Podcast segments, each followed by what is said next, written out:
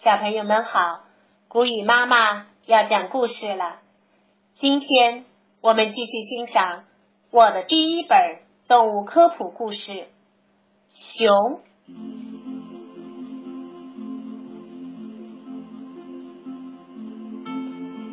小熊们在森林里玩捉迷藏，玩这个游戏，阿罗是一把好手，别人很难找到他。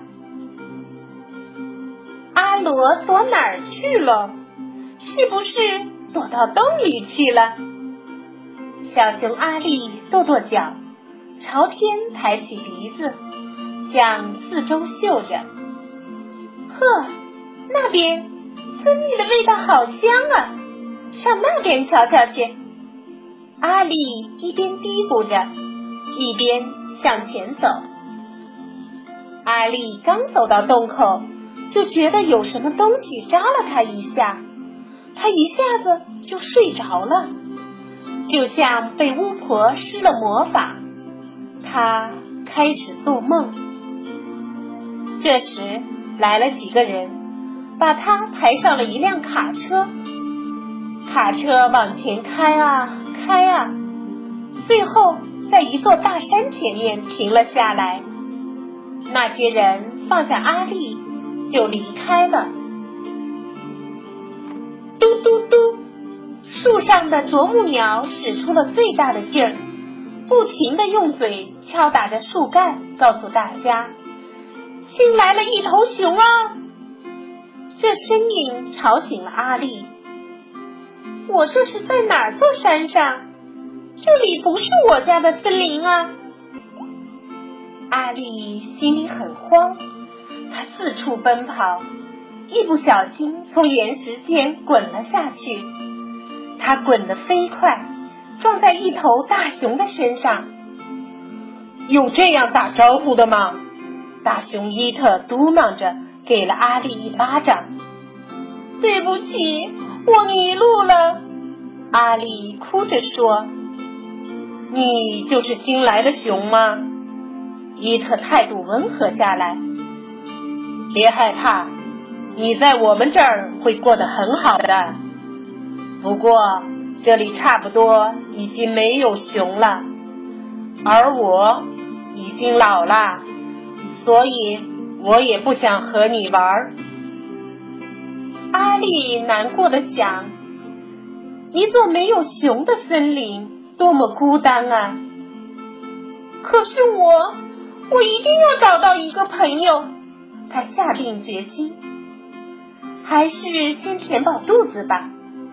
阿丽发现了一棵结满果子的李子树，他痛痛快快的吃了一顿李子和甜甜的花，还吃了蚂蚁，吃的肚子都鼓起来了。阿丽开始在山里寻找小伙伴，他遇上了一群羊，就对他们说。朋友们，你们愿意和我一起玩吗？哇，大熊！羊们很害怕。站住，别过来！牧羊犬汪汪叫道：“别那么凶嘛！”小熊说：“我不会吃它们的，我只是想找个朋友。”那你去找乌鹫高里吧，让他帮你找个朋友。阿丽远远的看到在山间里飞翔的高里。你好，高里，我在哪里能找到朋友啊？他大声问道。这个嘛，我在那边看到一只小熊来着，跟我来吧。乌鹫在天空中飞翔，阿丽在地上奔跑，可是。一条公路挡在了阿丽面前，来往的车很多，他只好等到晚上再穿过公路。阿丽在高里的指引下，来到了一条小溪边，他发现了一个很大而且是才留下的脚印，这是熊的脚印。不久，翱翔在山谷上的乌鹫高里。便看到了阿丽和他的新朋友贝蒂一起在山岩间玩捉迷藏的游戏。谁说这里已经见不到熊了呢？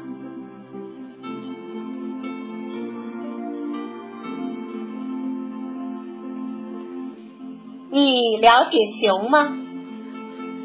成年的熊喜欢单独生活，它们整天忙着东翻翻西扒扒，到处寻找食物。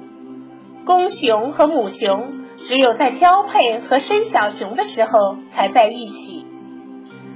快到冬天的时候，熊会躲进洞穴里睡觉，一睡好几个月，这就是冬眠。要到春暖花开的时候，它才醒过来，恢复正常的生活。这时，它都瘦成皮包骨头了。熊宝宝在冬眠时出生，生出来的时候，它们什么都看不见，体重也只有三百克。它们吃妈妈的奶，而且长得很快。熊可以活到三十五岁。曾经有人把小熊抓来，对它们进行训练。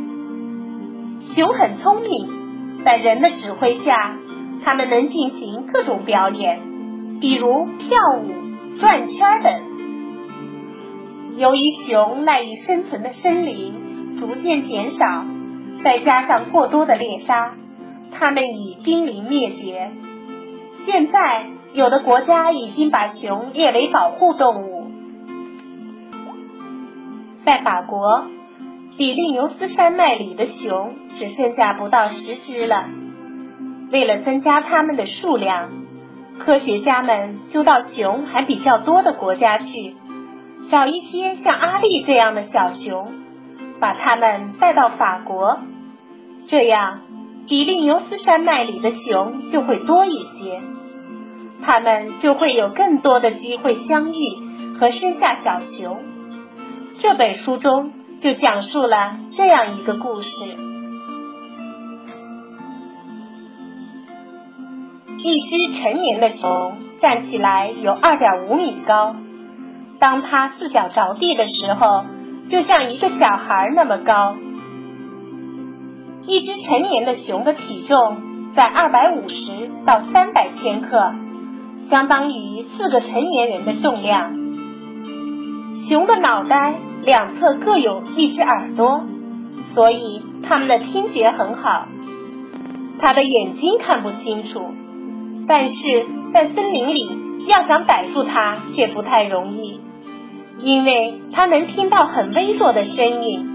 能辨别出各种各样的气味，它的嗅觉很灵敏，能凭着气味顺着踪迹找到它喜欢吃的食物，比如蜂蜜等等。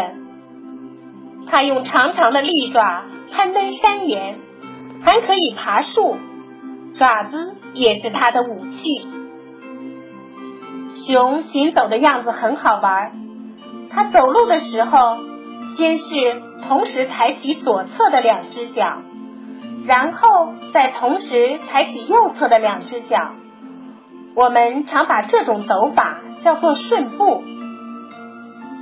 熊的肌肉很发达，虽然它显得笨手笨脚的，但其实很灵活，跑得也很快，还能跳好几米远呢。它的毛又厚又密。看上去就像穿了件毛茸茸的大衣。冬眠的时候，熊就靠着这件大衣来保暖呢。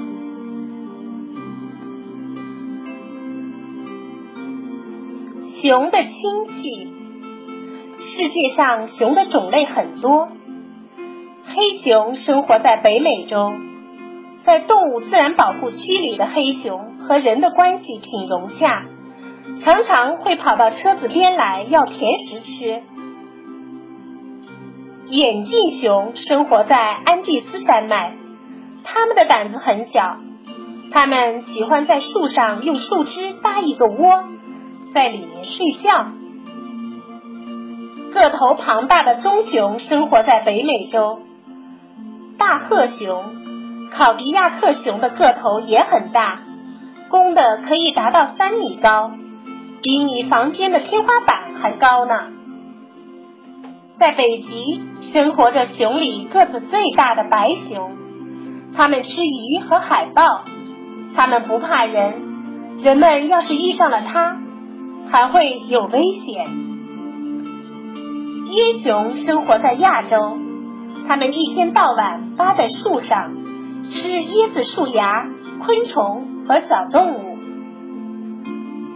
项链熊生活在中国、西伯利亚和日本。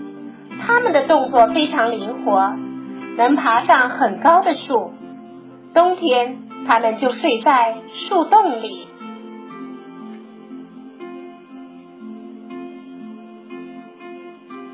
今天就到这儿了，我们下次再见吧。